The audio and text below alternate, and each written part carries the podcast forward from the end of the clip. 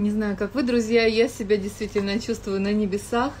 И я так благодарна Богу за то, что у нас есть возможность общаться с потрясающими Божьими помазанниками, а, людьми Божьими, людьми, которые, а, которых жительство на небесах, это прям чувствуется, что они являются проводниками Божьей воли, проводниками Божьего Слова, Божьего Духа.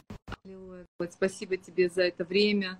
Это действительно восторг. Я думаю, что многие из вас а, пережили вот это откровение, восторг Духа. И я верю, что у нас будет еще а, также как продолжение этого времени.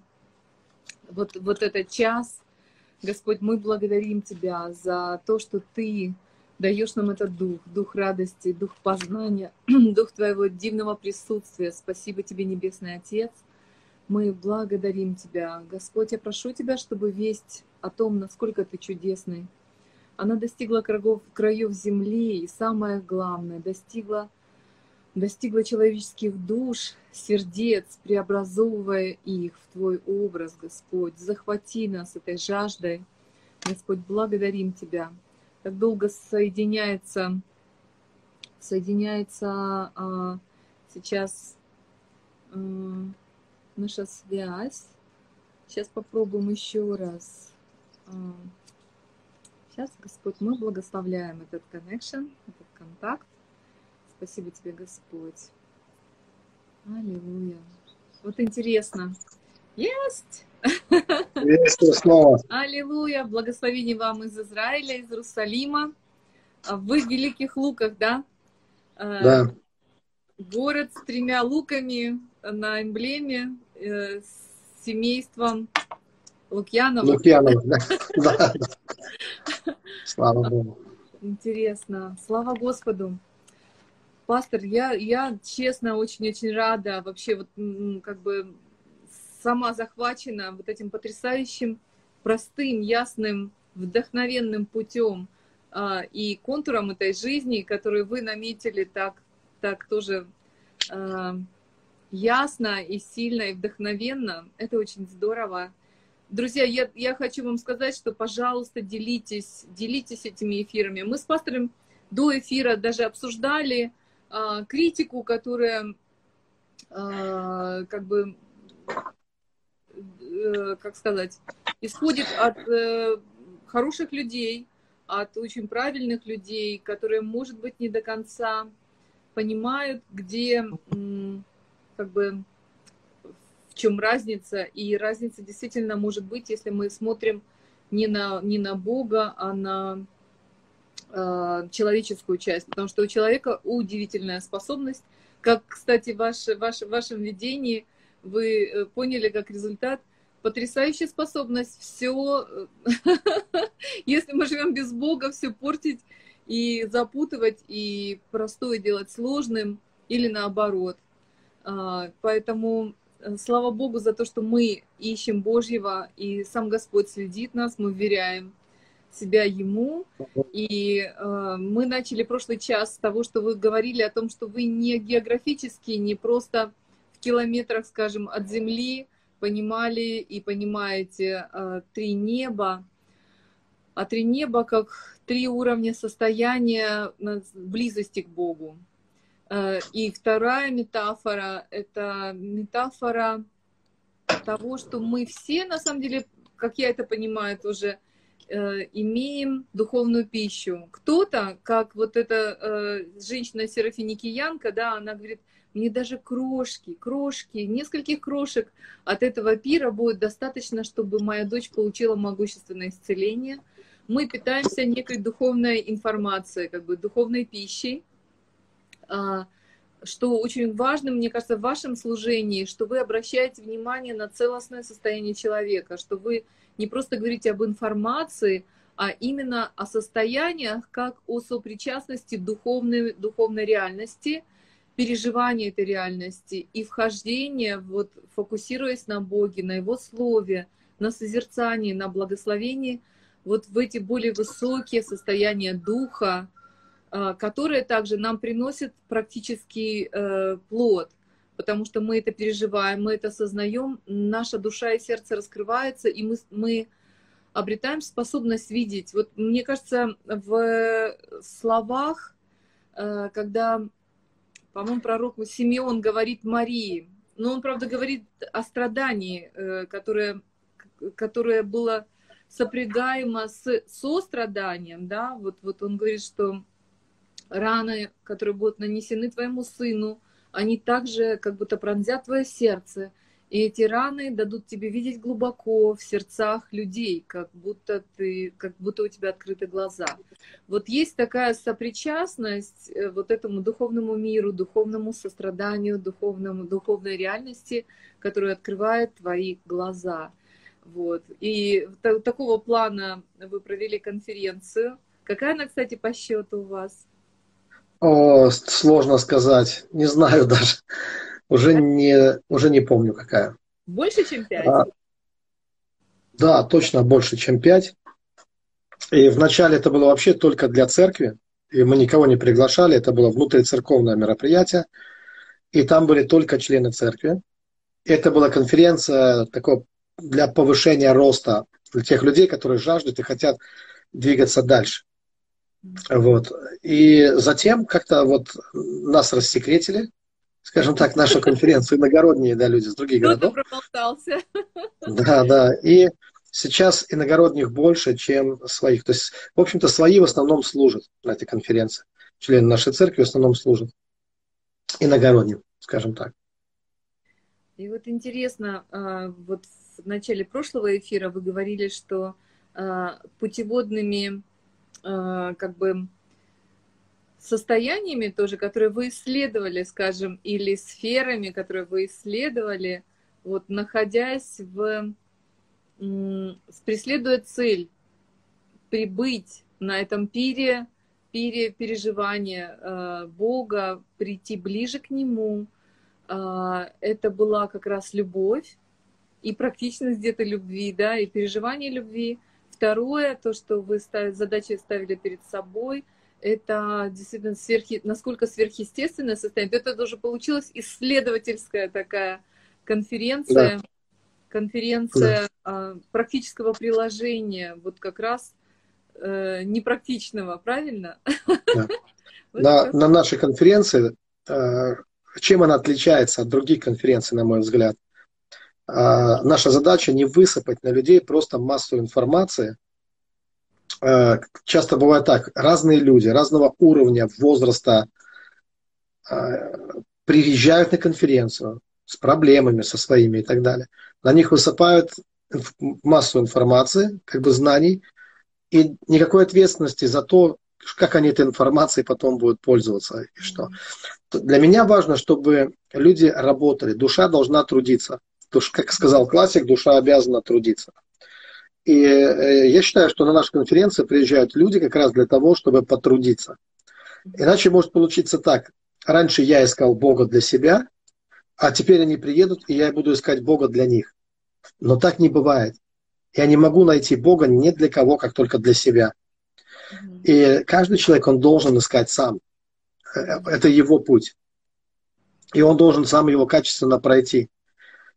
И в этом смысле действительно, там, кстати, был вопрос, э, а можем ли мы научить? И я часто повторяю, что земные учителя не учат духовным вещам. Мы только указываем на учителя. То есть э, наши учительские дары, которые есть, а Бог поставил одних, вы знаете, там, э, пасторами, апостолами, евангелистами, и есть дар учителя – и в то же самое время Господь говорит, никого не называйте учителем, то есть сам же дает дар учителя, но говорит, не называйте. Да? У людей может возникнуть путаница в этой связи. Да, да, да. Здесь все очень... Угу. Да, так вот, здесь на самом деле здесь нет никаких противоречий. Земные учителя – это те, кто приводит к небесному учителю. Но все обучение, оно духовно, оно происходит внутри человека. И об этом сказано так, что один насадил, другой поливал, но взращивает всех Господь. И вот это взращивание, оно происходит внутри от того, что человек сам встречается с божественной реальностью, сам общается с Богом, и, соответственно, происходит духовный рост. Духовное преображение, духовный рост происходит. Поэтому моя задача – это просто рассказывать о том, как это происходит со мной, и говорить, как это может происходить с другими людьми. но невозможно научить людей в этом смысле ничему ровным счетом. Но я такой пример привожу часто, что сколько бы у вас не было учителей по игре в бильярд, если вы не возьмете сами ки, не начнете бить по шарам, вы не сможете забить ни одного шара. И здесь уже не от количества учителей зависит, и не от их мастерства, а от того, что, что вы практикуете в своей жизни.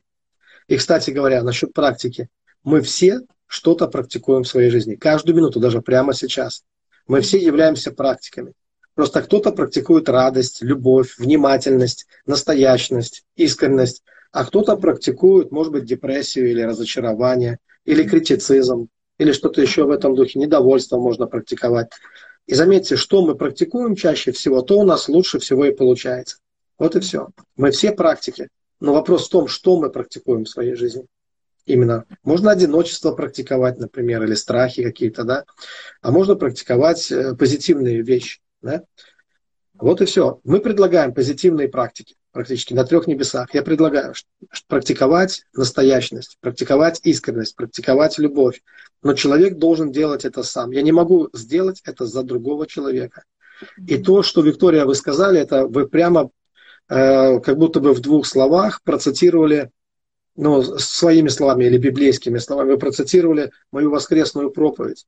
Потому что как раз воскресенье, у нас сейчас было служение, день рождения церкви мы отпраздновали, и э, проповедь, которую я взял на день рождения, она вообще не для дня рождения, по идее, должна быть. Но я не умею готовить проповеди под праздники, скажу прямо, да. Вот что меня на сердце, то, я, то мне, о том мне легче и говорить. И тема моя называлась «Я говорил о, э, о святости». Сейчас, подождите, надо вспомнить, как это э, буквально звучит. Э, я говорил о проблеме самоуверенности – и о святости вот этих состояния отчаяния. Святость отчаяния. Вот о чем я говорил. Святость отчаяния и, и, и грех самоуверенности. Вот о чем. То есть вы понимаете, что это шиворот на выворот для многих людей, потому что время, в котором мы живем, оно требует самоуверенности, наоборот. И если человек напишет в интернете от самоуверенность, просто забьет в интернет, то на него выспится огромное э, количество статей о том, как разбить в себе самоуверенность. В то время как для наших предков это считалось негативным качеством. Самоуверенность считал, считалось пик самоуверенности соответствовал пику глупости. Вот. И мудрый Соломон об этом много говорит. Мудр... Соломон говорит, что мудрый боится, а глупый самоуверен. Чем мудрее становится человек, тем менее он самоуверен. И э, ученые проводили исследования, и они заметили, что э, высококвалифицированные люди, они всегда занижают свои способности. А неквалифицированные люди, они всегда завышают свои способности, они всегда самоуверены, и они всегда говорят о, о, о себе в превосходной степени и о том, что они делают, о своем мастерстве, которым еще пока не обладают. И э, также ученые заметили, что... О, у нас гром, просто не знаю, слышно вам или нет, гроза. И, э, и было замечено, что для человека важно провалиться вот в эту, извините за выражение, вот эту, вот эту яму отчаяния, потому что только после нее начинается настоящее восхождение, настоящее мастерство. И если вы посмотрите на всех героев в Библии, которые состоялись, э, Иосиф, э, да, который был в яме, Гедеон, выколачивающий пшеницу, Иона в чреве кита три дня, который был там, да, э, и вот каждого мы можем вспомнить, вы увидите, что их восхождение начиналось из ямы отчаяния. Каждый из них побывал в этой яме, э, в которую люди боятся провалиться в эту яму. И поэтому популярное сейчас учение, они говорят так, возлюби самого себя. Но что означает эта любовь самого себя? Отсутствие критического мышления э, и неспособности, нежелания видеть своих минусов, своих недостатков, которые мешают саморазвитию. И я вам могу точно сказать про себя и про моего брата, например. Я видел славные конференции, потрясающие служения, где я видел молодежь валялась в трансах на сцене, а мой брат в это время, мы идем с ним в столовую, и он в самых критических выражениях мог говорить о себе. И я ловил его на том, что ну, он еще тот самоед. Ну и я постоянно был недоволен, собственно говоря, э, недоволен собой. Но к чему меня это привело, это недовольство? К тому, что я каждый раз старался совершенствовать свое мастерство, делать лучше. делать лучше. И каждый косяк в моей жизни, он становился для меня трамплином и стимулом для того, чтобы потом это исправить. А в то же самое время важным качеством является принятие самого себя. Это не самоуверенность, это принятие самого себя. Принятие самого себя над ошибками, когда мы не отвергаем себя, э, когда мы не отвергаем самих себя, мы принимаем себя, включаем наши ошибки. Мы понимаем, что да, ошибки есть, и ошибок будет, их, их будет много в нашей жизни. Не нужно себя из этого отвергать. В какую бы церковь я ни приезжал, я всегда вижу там людей, которые просто делают скворечник из своей головы. Они просто выдавливают вот эти мысли, осуждения, которым они долбают себе голову. И каждый раз хочется бежать к ним и сказать, отдай твой молоток. Не надо этого делать с собой. Не нужно так к себе относиться. Вот это отвержение себя, которое может привести человека даже к суициду. Потому что человек отвергает себя.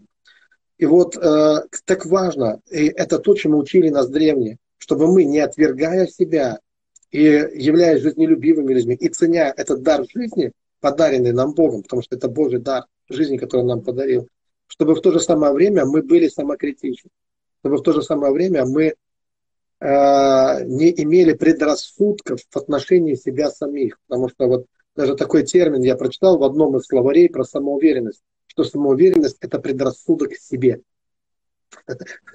Предрассудок по отношению к себе. Да? То есть Э, когда мы говорим так, что это не у меня все плохо получается, а это все люди, извиняюсь за выражение, козлы. Это они меня не принимают, это они не, не хотят меня понять, это они не хотят. И человек не видит своих косяков, человек не видит своих ошибок. Да? Это трагично. Но это то, что сейчас в наше время, в нашем обществе является популярной темой.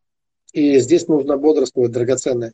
Просто перечитая Библию, посмотреть, а что происходило с людьми верными? Что происходило с Давидом? Разве мы не видим этих ям, в которые он, в которые он попадает?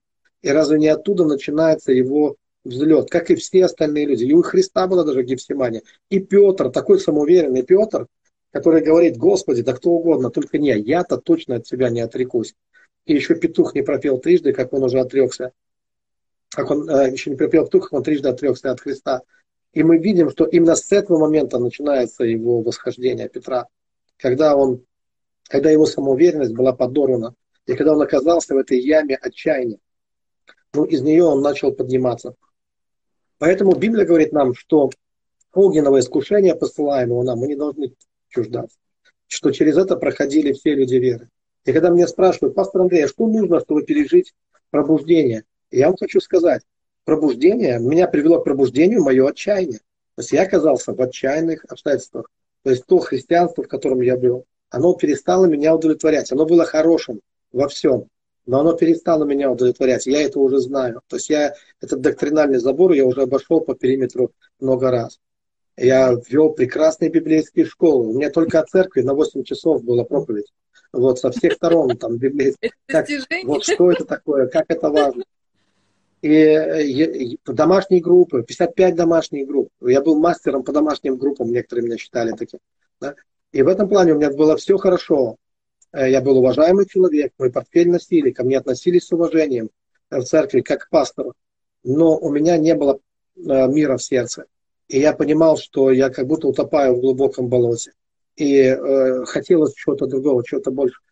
И вот именно пик отчаяния совпал с моментом пробуждения. Вот так это началось. То есть да, пока я полностью не отчаялся, я не был готов к пробуждению. То есть у меня все еще было много сил, как у борзого пса. Я все еще готов был бегать и э, куда-то бежать. И куда бы я ни бежал, как и любой человек, куда бы мы ни бежали, мы бежим от самого себя, от, от тех вопросов, серьезных вопросов, которые нам нужно решать.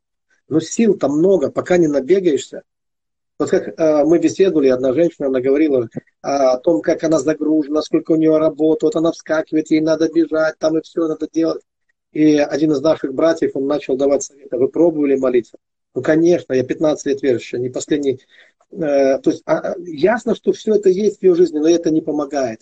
И все вот эти советы, которые люди дают, они не помогают. Мои советы неординарные, да, потому что я знаю, о чем я говорю. А что же я говорю такому человеку? Я говорю, бегайте, бегайте с наслаждением, с удовольствием, носитесь, бейте с львом, ковыркайтесь. Она говорит, сколько можно? Я говорю, пока не надоест. А вот когда надоест, вы будете готовы к пробуждению. вот в этот момент. И люди носятся за разными вещами, за фетишами до тех пор, пока есть силы бегать за этим. Но наступает момент, когда человек набегался, и тогда он слышит то, что услышал апостол Павел. Когда ты немощен, я силен, говорит Господь. И вот этот момент величайшего отчаяния становится трамплином к восхождению человека. Когда человек принимает серьезные решения в своей жизни, и он просто выпрыгивает вот из той жизни, которая у него была раньше, выпрыгивает просто как из огня, да, из нее. И Э, его жизнь уже никогда не будет прежней. Вот Божья любовь, прямо вот настоящность, искренность. Потому что мы живем в основном не настоящности, к сожалению, могу сказать большинство людей, мы живем в идеях, в концепциях различных. Да? Но вот сколько не говори вода, не напьешься. Сколько не говори еда, не, на, не наешься. И то же самое в отношении Бога. Сколько не говори Бог, сколько не умничай. Но ведь жизнь от этого не меняется. Нам нужна настоящность, искренность. Настоящая любовь, настоящее переживание, настоящее измененное наше состояние. Вот это то, о чем я говорю. Вот, в принципе, суть послания в этом. А, как и Писание говорит нам, апостол Павел, вернее, говорит, что суть увещевания, увещания, он говорит, любовь от чистого сердца. Вот про что э, он, его послание на самом деле. Вот. И то же самое и в моем сердце. Это просто любовь от чистого сердца, настоящая любовь. И всегда можно увидеть, когда ты беседуешь с человеком, прислушаться к его состоянию и увидеть разницу между теми концепциями, в которые человек верит, и реальным его состоянием. Mm-hmm. Да? И очень часто идеи хорошие, планы хорошие, но состояние не соответствует этому всему. Да? И э, это является э, проблемой, проблемой. Но я также знаю, я также осознаю, что пока человек чувствует, что у него все нормально, он утверждает, что у него все нормально, он полон силы и энергии, он сам все хорошо знает и сам во всем разбирается, да, и он не желает менять свое состояние. Он в своей самоуверенности, он слепо двигается куда-то, да, думая, что он что-то знает. Все-таки величайшая мудрость, даже Сократ, известный, самый известный из всех философов, да, который был первым афинским философом, человек, который не написал ни одной книги, которого все знают, то время как есть люди, которые написали много книг, их никто не знает, да? Сократ, он говорил, что я знаю, что я ничего не знаю, да? И мы не видим в нем вот этой самоуверенности современной. И никто его мудрость еще не превзошел. Да, я имею в виду вот эту античную мудрость, сократовскую, да. Когда мы говорим о философии, да, вот эта философская мысль, она, она, она на самом деле гениальна. И Бог говорит нам, что если кто-то думает, что он знает, он еще не знает, как должно знать. И у нас огромное количество людей с забитыми фильтрами, которые уже не умеют пропускать жизнь, есть себя, любовь, радость, настоящность жизни отсутствует у них, искусственность, какая-то пластиковость какая-то присутствует в их жизни. Э, э, вот и, и это проблема, это на самом деле проблема. Но есть много людей, которые уже устали от этого. И вот для таких людей я верю, что это послание, оно может быть полезным. Как правило, такие люди едут к нам на Принема, на семинары, да, вот. И э, моя задача инициировать этих людей, да, вот просто показать им, э, что есть другая жизнь, к которой они уже внутренне готовы, внутренне уже подготовлены Богом. Вот. И, конечно, моя задача быть просто одним из персонажей э, их жизни, потому что я, э, мы встречаемся не случайно на жизненном пути. Вот. И, э, и я доволен тем, чтобы быть просто одним из персонажей э, для человека, кто подскажет, поможет ему, кто направит его как, на каком-то этапе его духовного развития, которое будет длиться, я верю, вечность, бесконечно. Потому что это бездна премудрости познания Христа. А бездна значит нет в ней дна. Значит, мы все время будем узнавать что-то новое, какие-то новые горизонты нам будут открываться. Как-то так. У меня э, есть два замечания. Первое, вот я хотела вас спросить, если у вас какое-то дополнение. У меня похожее было откровение, понимание, тоже из своей жизни, потому что я видела, что Бог по своей благости э, дал э, исполняться словам, вот сказанным в Писании, что каждый насытится от путей своих, да, там, делающий доброе доброе, делающий злое, э, злое злого. И я видела, что Бог давал мне насыщаться, как бы пройти путем и увидеть, что этот путь ведет в тупик. Он не дает мне той радости, которую я искала в этом пути. И я сейчас это говорю к тому, что, э, исходя из этого, я стала молиться с людьми, которые э, с, с матерями в первую очередь, да, там с родителями, с близкими, чей, чей ближний заблудился, э, кому нужно освобождение. Очень многие молятся о возвращении детей в церковь, там, а, супругов в семью и так далее, чтобы, ну, во-первых, я молюсь, конечно, чтобы была защита над э, этим заблудившимся человеком, э, но, во-вторых, я молюсь о том, чтобы просто, ну, прошу согласия э, родителей или супругов, или там родственников, что, чтобы этот человек максимально быстро, мы просим Бога, чтобы этот человек максимально быстро насытился от этих путей, просто потому что есть, есть момент пресыщения, и для того, чтобы присытиться, не всегда нужно съесть прям целого быка, ты можешь съесть там какую-то часть и уже испытать отвращение к вот этому бесконечному обжорству, то есть вот это чувство пресыщения от этого пути и осознание, что дальше будет все то же самое. Вот э, если у вас дополнение к, к этой молитве, чтобы Бог дал этого духа познания Его, и сохранил его в этом пути, пока человек вот на этом грешном пути доходит сам до упора этого познания. А, ну, и, и, во-первых, я хочу согласиться с этим, да, что это очень приятное и хорошее дополнение к тому, что я сказал, потому что кто-то может подумать, что нет никакого смысла в наших молитвах, если человек не набегался, то что, зачем молиться о нем тогда, да? Вот, если все равно будет все в свое время, тогда, когда человек э, дозреет до этого. Но в то же самое время Писание нам говорит, что мы пленяем всякое помышление в послушание Христу. И, конечно, своими молитвами мы можем ускорить. Ускорить, не только ускорить, а, а мы можем помочь человеку встретиться с другой реальностью, с божественной реальностью, которая перекроет вот все те удовольствия, Э, который человек пытается находить вот в этой жизни. Ведь суть всего, суть вот всех этих э, проблем, связанных, э, то, что вы сейчас, Виктория, перечислили, драма с детьми, с мужьями там, или э, с женами неверными, или еще с чем-то, она заключается в том, что люди живут очень напряженную жизнь, и они не умеют расслабляться, они ищут расслабление. И люди ищут расслабление в алкоголе, в наркотиках, ну, в чем угодно. То есть э, невозможно жить постоянно в таком напряге, в таком вот э, напряжении. А тот мир, в котором мы живем, вот ментальность этого мира, она такова, что она просто делает тебя постоянно, тебя напрягают. Ты новости включи, тебя напрягут моментально. То есть ты будешь напряженный постоянно, да. Ток-шоу все, там кричат, орут все друг на друга, да. Вот, там э, все на то, чтобы напрячь нас, потому что когда мы напряжены, тогда мы становимся как бы сырьем, определенным сырьем. Мы становимся полезными для медицины, для психотерапевтов, для фармацевтической промышленности, то есть вообще для всего. Для магазинов, нам, ну, то, что мы побежим и будем покупать что-то новое, для этого нас надо напрячь. Вот. То есть, если бы мы были расслаблены такие, нам вроде как ничего не надо, нам и так хорошо. Да? Поэтому ясно, что этот мир, он через рекламу, через телешоу, через все, даже через родственников, да, которые напряжены, и они напрягают нас.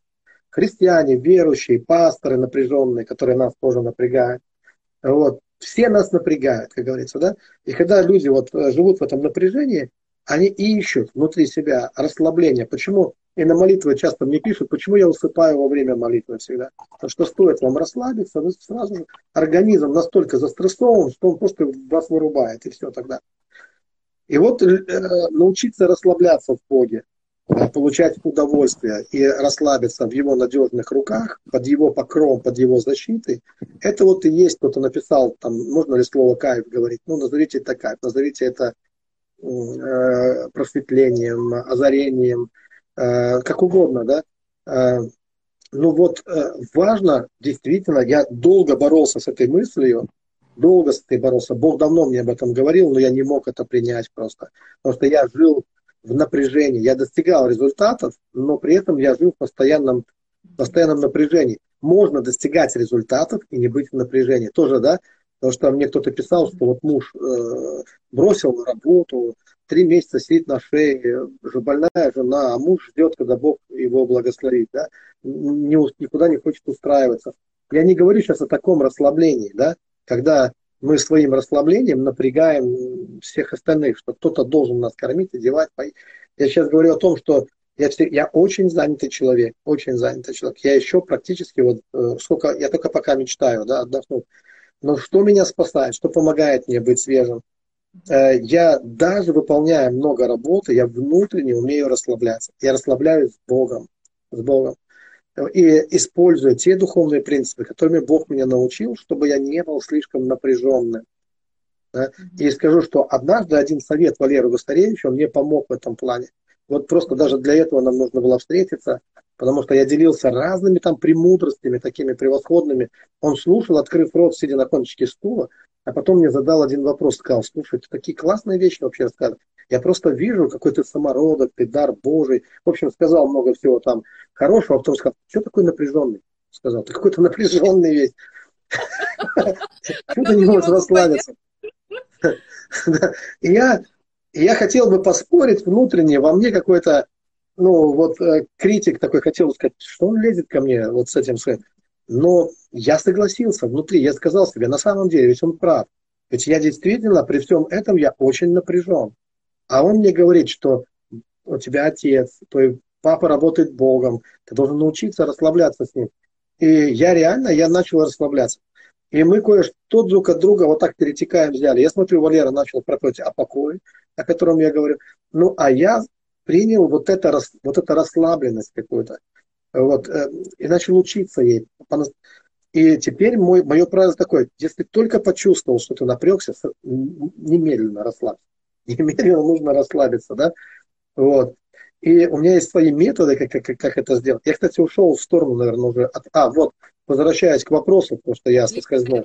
помышление как бы в послушании Христу, то есть, что мы, молясь о наших ближних, и сами не Нужно должны молиться. в напряжении, в таком напряженном напряжении. Мы, когда мы молимся, Бог будет напрягать определенных людей, или Он будет являть такую иную реальность, вот, которую они захотят. Так было со мной. А когда мне мой брат проповедовал Евангелие, это было 27 лет тому назад, когда он мне проповедовал Евангелие, э, я не сразу принял. Я был очень гордым. Я швырял Библию. Я говорил, что я не буду ее читать. Но стоило ему уйти, как через 15 минут, через 10, через 15 минут во мне просыпалась страсть читать Библию. И я брал Библию, начинал читать. И потом я говорил, ах, это сейчас брат за меня молится. Что это? Я вдруг внезапно, ни с того ни с сего, на ровном месте захотел Библию читать я говорил себе, не буду ее читать, потому что я знаю, то он сейчас идет где-то и молится за меня. Откладывал ее в сторону, а потом такая мысль приходила, но он же все равно не видит.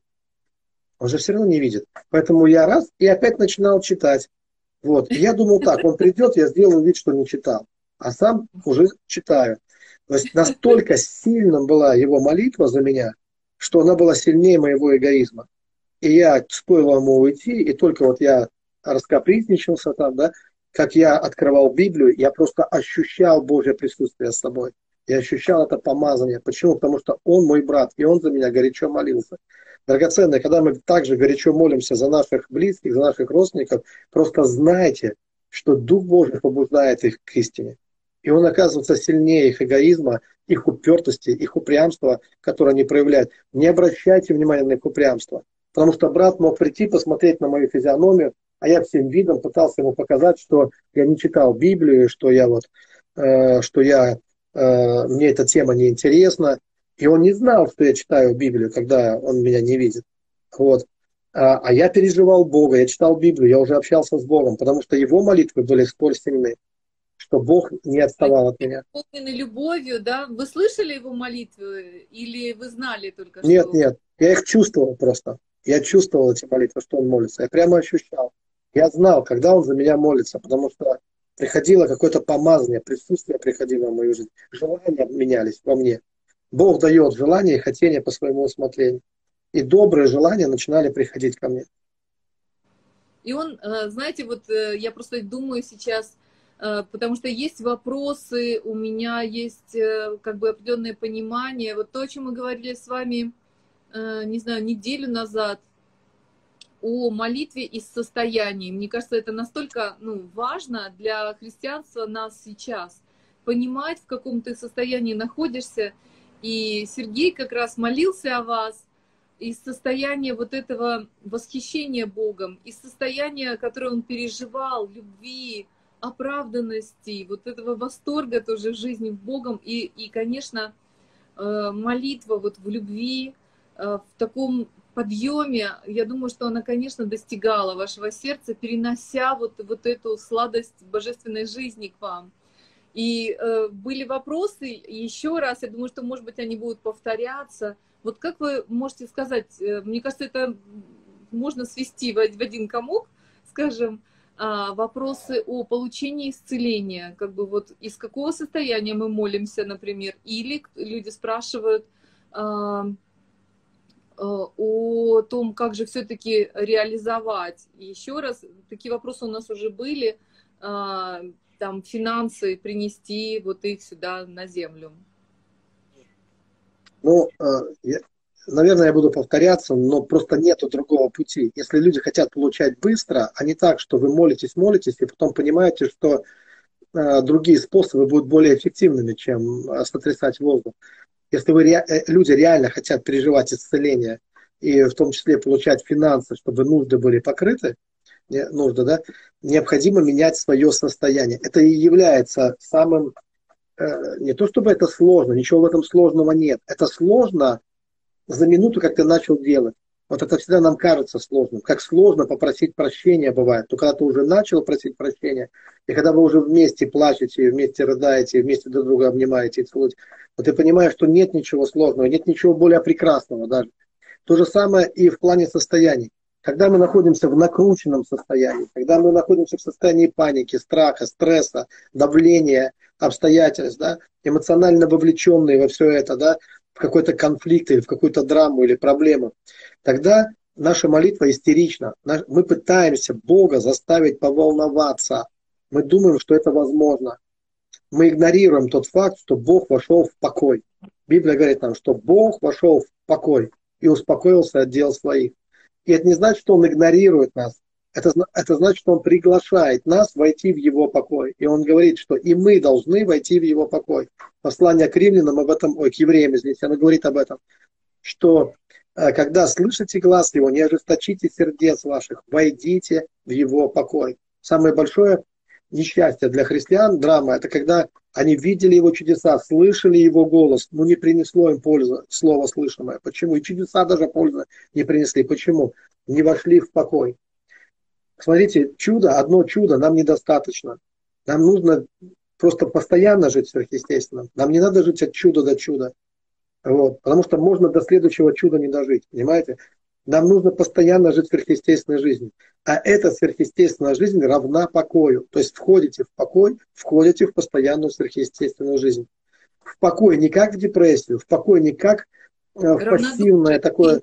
Равнодушие. Вот очень часто это мне кажется... равнодушие. Это не значит опустить руки и ничего не делать.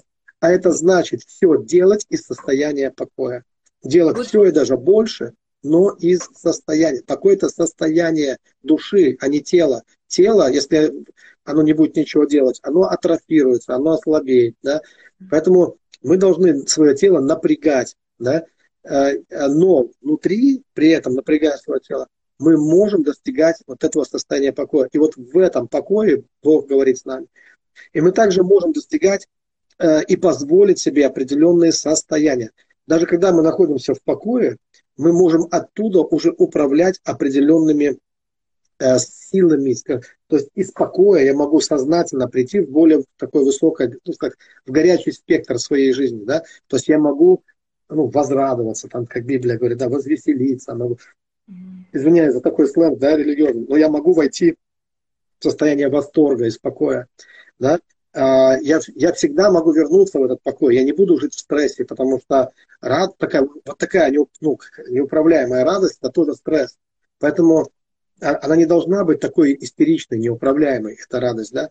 Но я могу из состояния покоя входить в более высокие состояния, да? наслаждаться просто фейерверком чувств. И вот в этом состоянии легко происходит исцеление. Даже без молитвы оно происходит. Поймите, что Э, состояние лучше, чем тысячу сказанных слов. Само состояние, оно вас, вот в этом состоянии Бог прикоснется к вашим болячкам, даже если вы забудете его в этом попросить. Он знает, в чем вы имеете нужду. Вот. Или ваша молитва будет короткой, вот как Лазарь, выйди вон. Это была очень короткая молитва. Но если состояние наше низкое, то мы говорим много слов, а толку мало. Мы провозглашаем правильные вещи, правильные мантры, все, что прочитали в книгах, там, да, э, умничаем, провозглашаем, но мы видим, что оно не работает. Почему? Нет необходимого состояния, состояние низкое. Поэтому все это очень сложно происходит. Вот. И, и тогда люди начинают шантажировать Бога, угрожать Богу чем-то, что если э, Бог что-то не сделает, то они разочаруются в нем и так далее. Но вы не можете заставить Бога побеспокоиться, потому что покой это то состояние, в котором он пребывает сам и в котором он приглашает нас. Он говорит, войди в мой покой, и там ты все решится. Э, ты просто упираешься в Бога как в скалу, которая никуда не сдвинется с этого места. Он говорит, нет, нет, не нужно истерить. То есть ты сам истеришь, ты еще хочешь, чтобы я истерил. Ты хочешь, чтобы весь мир истерил. Ты хочешь, чтобы все бегали, махали руками над головой. И ты думаешь, что это проявление веры. Нет, Бог говорит, войди в мой покой. И там ты увидишь свое чудо. Как только войдешь в покой, ты услышишь голос Божий, ты почувствуешь его помазание, ты увидишь, что приходит ответ. Да? Э, то же самое в отношении э, финансов и так далее. Ну, я, э, ну, мой метод, во-первых, это метод, я называю это потоком. Это метод царя Давида. Вот такое открытие я для себя сделал, что Давид, он приходил к Богу, и это именно касательно финансов прежде всего. Он приходил к Богу как к потоку. Он говорил, как лань желает к потокам. Вот так приходит моя душа к Господу. И он осознавал Бога как бесконечный, такой нескончаемый поток. Он, потоки Божьи полны воды. Да? И он видел, что Бог это вот такой живой поток, бесконечный поток.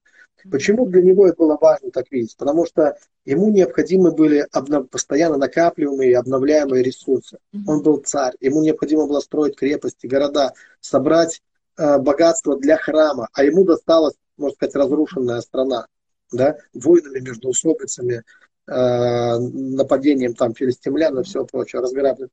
Ему нужно было успокоить всех врагов, ему нужно было огромные колоссальные ресурсы. Вот. И он мог это получать от Бога, и мы тоже можем. И, и для этого нам необходимо увидеть вот этот поток, Бога как поток. Что это значит? Как только пришли к вам какие-то финансы, благословения, подарки, все что угодно, говорите в это время. Вот именно в это время нужно благодарить Бога и поблагодарив, иногда наша благодарность, мы как будто точку ставим. Мы как будто Богу говорим, все, спасибо. Да? Не такая должна быть наша благодарность. Благодарите Бога тем, что вы говорите, благословение Божье в моей жизни никогда не прекратятся. Это невозможно. Никогда, никогда не закончится.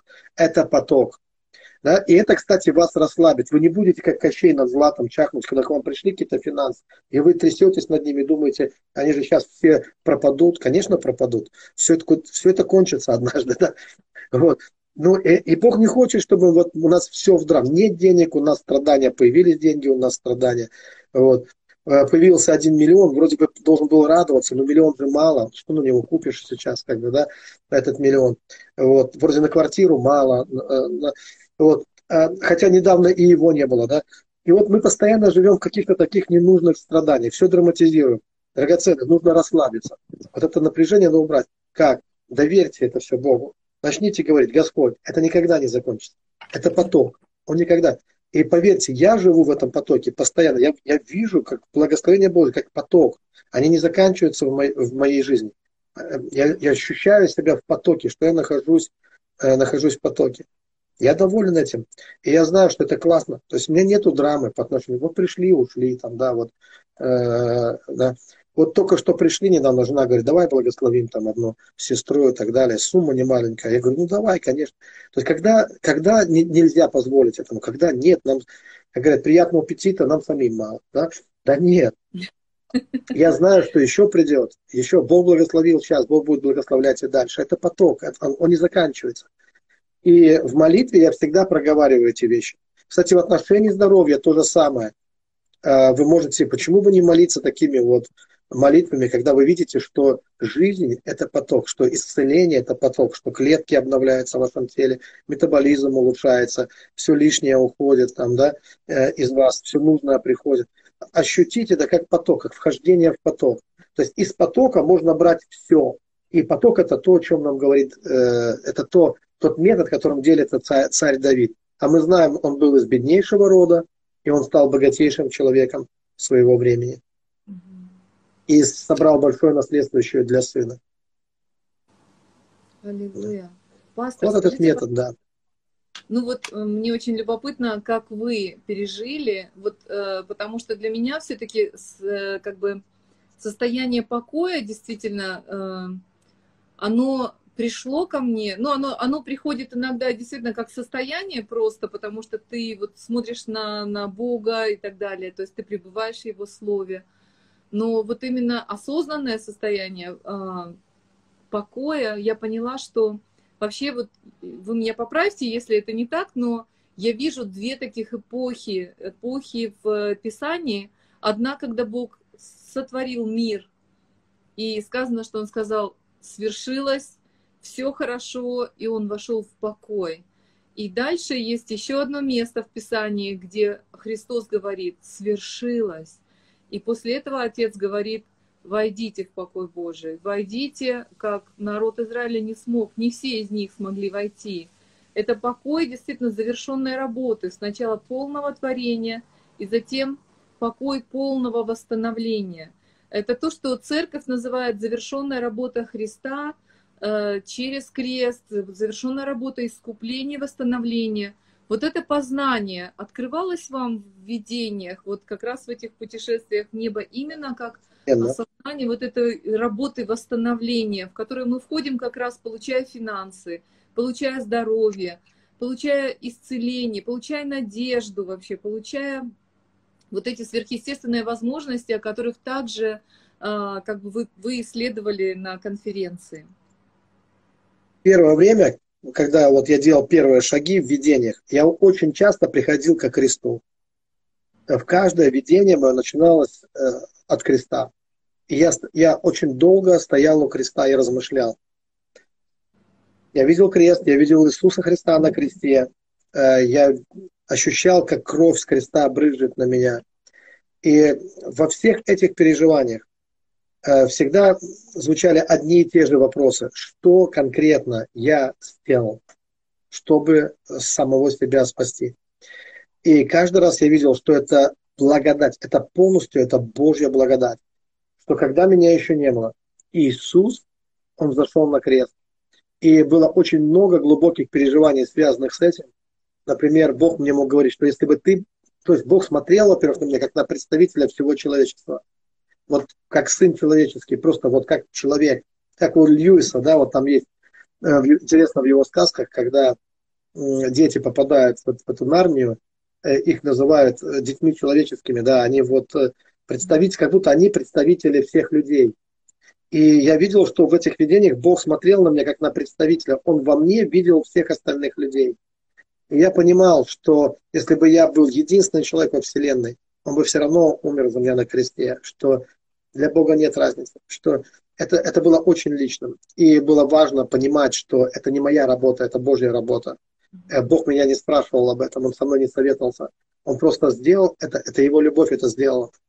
И вот в этом я вижу как раз завершенную работу, э, что мы не участвовали в этом. Это благодать. Настолько благодать, что сложно принять ее для нас, когда мы живем в напряжении, когда нам кажется, нам все время нужно что-то, ну, как чем-то ее дополнить со своей стороны, как-то потрудиться, какую-то жертву особенную принести. Но там у креста я понимал, что ничего не надо, ничего не надо.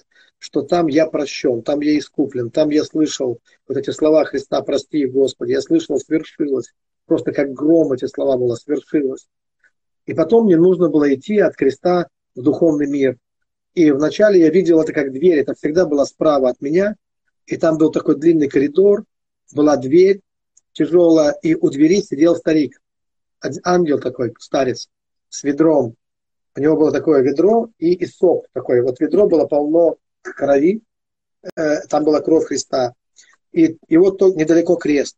И вот буквально я шел туда, к этому старику. Он такой был, ну, скажем так, недовольный мной, старик немножко все время. Он видел мою нерешительность и мое неверие еще, и мой скепсис.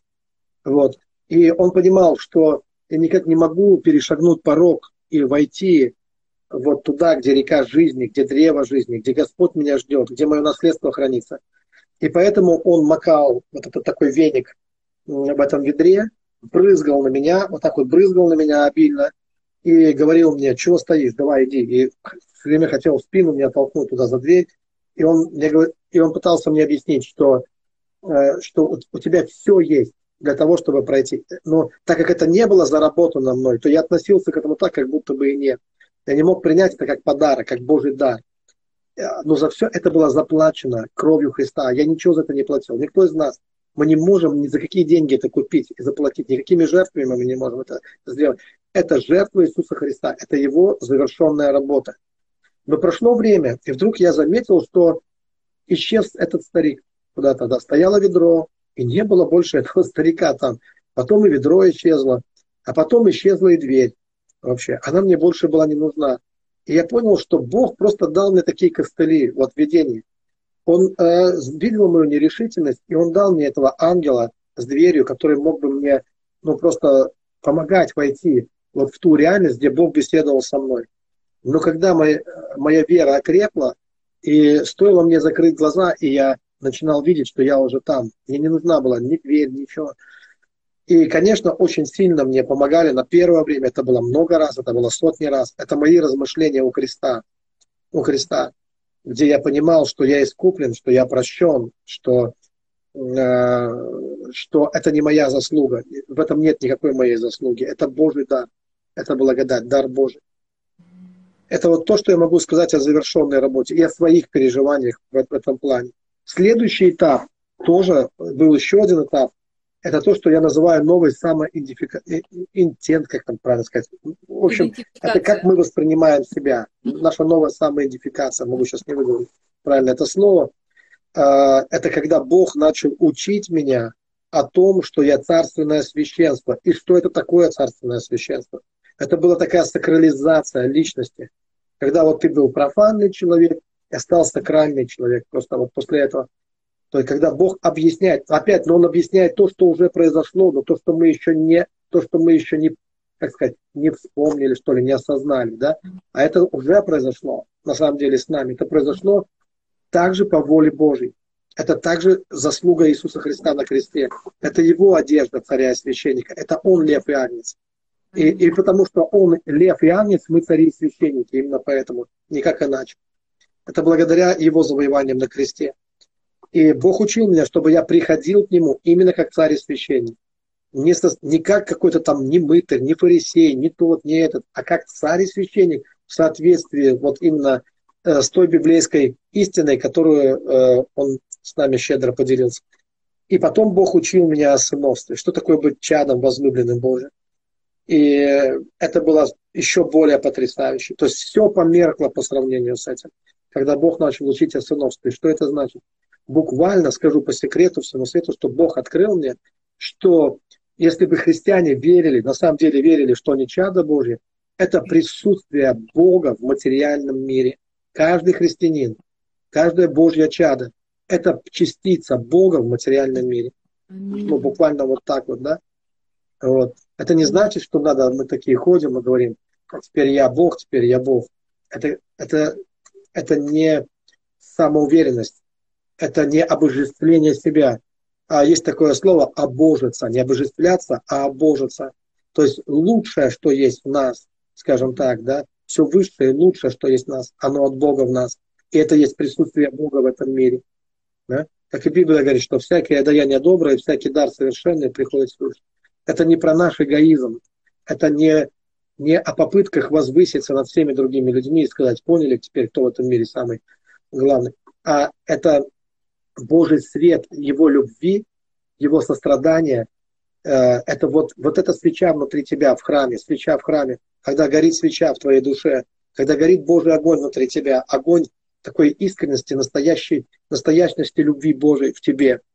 Вот это присутствие Бога в этом мире, в каждом верующем. Через вот эту любовь, через... Э, это его реальность, это его мир в этом мире, да, скажем так. А у вас нет, пастор, ответа, почему Бог э, как бы все-таки сначала стал учить вас э, царственному священству, только потом сыновству? Потому что мне тоже кажется, это откровение о том, что мы несем его природу, что мы его не просто как бы чужаки, взятые под его покров, но то, что Он вложил в нас себя и сделал нас э, подобными Ему вот по сути, а не по внешнему подобию, по поведению какому-то, а, вот это, мне кажется, просто невероятный взрыв вообще, вот, ну, подрыв вот этой системы мира, это просто подрыв всего. А, почему же тогда Бог вел вас вот такими ступенями? А, почему ступенями? Почему же ступенями? Да? Не думали, короче. А, дело в том, что когда Бог а, рассказывал мне об этом, то Он показывал мне различные исторические эпохи. Он мне показывал кочевников от Авраама и кочевников и жертвники, которые они строили из 12 камней. Потом он мне показал, как появилась фигура царя и священника. Э, это шумерское государство, 4000 лет до Рождества Христова. И впервые появилась фигура человека, царя и священника. И в океане кочевников, кочевого мира, появляется настоящая цивилизация в этот момент – с письменностью, с улицами, водопроводами там, ну и со всем прочим, да, вот, появи, появляется. И вот он мне объяснял вот именно таким образом. Он мне показывал, что он и бог истории тоже. И что все это уже обкатывалось в истории, все это уже было. Вот, это было в символах, в образах, но оно уже присутствовало буквально в материальном мире. И за тысячи лет у шумеров ни одной революции, ни одной революции. Насколько было гармоничное э, общество, да? И он показывал мне вот эти вещи. И он говорит, смотри, если бы вы знали, что такое быть царями и священниками, даже эти люди, они жили успешно и процветали. Там невозможно было обнищать, потому что посреди города был храм, в город сносили зерно, орудия труда. Если какой-то земледелец, он какой-то гражданин города, он обеднел, он шел в храм, и в храме получал все необходимое. И откуда было такое у них знание, познание? Почему они так все хорошо организовали, да? Э, кто-то научил их этому, да, что должна быть фигура царя-священника. Потом Бог показал мне э, египетскую цивилизацию и показал мне, что появляется личность, который, которого считали, и он сам себя считал Богом на земле, Богом, сыном богов, фараон, который считался сыном богов. И эта цивилизация была еще более могущественная. И то, что строили египтяне, то, что строил фараон, он строил то, что достойно богов. Ну просто до сих пор люди думают, что не могли люди это построить. Многие говорят, наверное, это инопланетяне прилетели, боги прилетели и построили. А это всего лишь человек, который верил, что он сын богов. Он просто не мог делать меньше. Да? Он делал дела, достойные Бога. И Бог мне говорил, что если бы вы также верили, что вы действительно дети Божьи, а у вас есть все права на это, да? у вас есть Писание, у вас есть Божье Слово, что вы не от крови, не от плоти, а от Бога рождены, то вы бы делали дела достойные богов просто. Вы бы не соглашались на меньшие дела. Вот такие бы чудеса были в вашей жизни, вот такие бы достижения были в вашей жизни. То есть Бог учил меня, Он показывал это все. И поэтому это требовало такой ступени, потому что это все уже, эти сценарии все уже были проиграны вот в истории, чтобы однажды стать нашей духовной жизнью, скажем так. Да? Все это уже э, было на земле. Пастор, у нас буквально полторы минуты. Я хотела попросить у вас еще, может быть, минут 15, чтобы вы все-таки объяснили эти Виктория, роли. единственное, что очень тихо ваш голос, и мне приходится чрезвычайно слух напрягать. Не знаю почему, я вроде бы громкость на всю. Да, я прошу прощения, э, я, я не знаю, это телефон сына. Э, если другие меня тоже не слышали, я очень-очень извиняюсь. Вот, мы можем перейти на, на еще хотя бы минут 15-20, чтобы вы рассказали про а, все-таки вот, э, вот эти роли царя-священника и сыновства вот в переосмыслении к практическому применению? Как же это должно выражаться, по-вашему?